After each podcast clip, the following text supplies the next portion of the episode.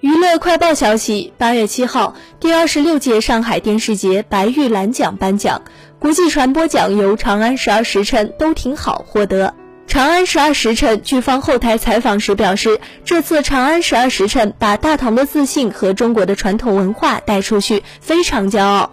侯洪亮表示，没想到中国原生家庭题材在国际上得到这么高的传播，所以说情感是共通的。被记者 Q 到《大江大河二》，他在王凯的表现一如既往，打趣称下一步就等他了。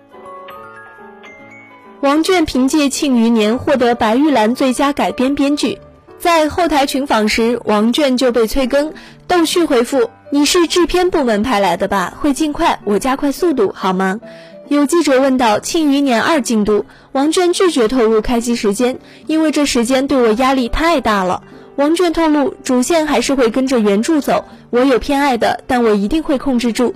郭麒麟之前吐槽王倦算术不好，王倦也表示要给郭麒麟加更多的算术题。